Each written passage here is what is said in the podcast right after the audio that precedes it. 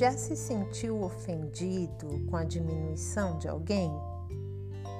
Ou até mesmo já se diminuiu?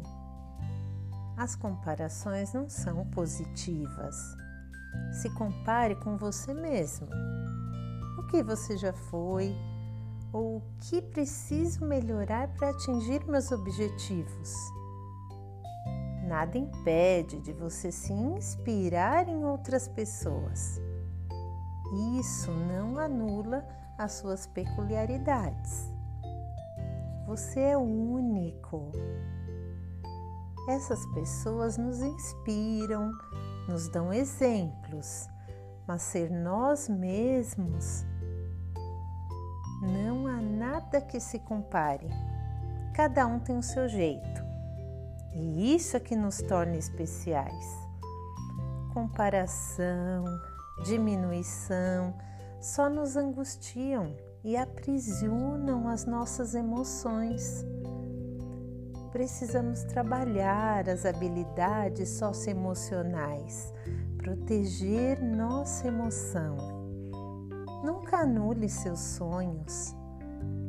Em muitos momentos, os outros não vão reconhecer o seu valor mas você precisa reconhecer que o maior valor é você quem dá, é você quem dita.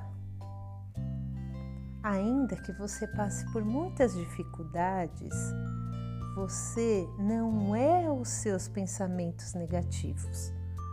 Coloque seu eu para agir. Busque se conhecer apesar dos momentos difíceis, apesar das contradições, das contrariedades, pare um pouco, desligue o piloto automático e se reconheça.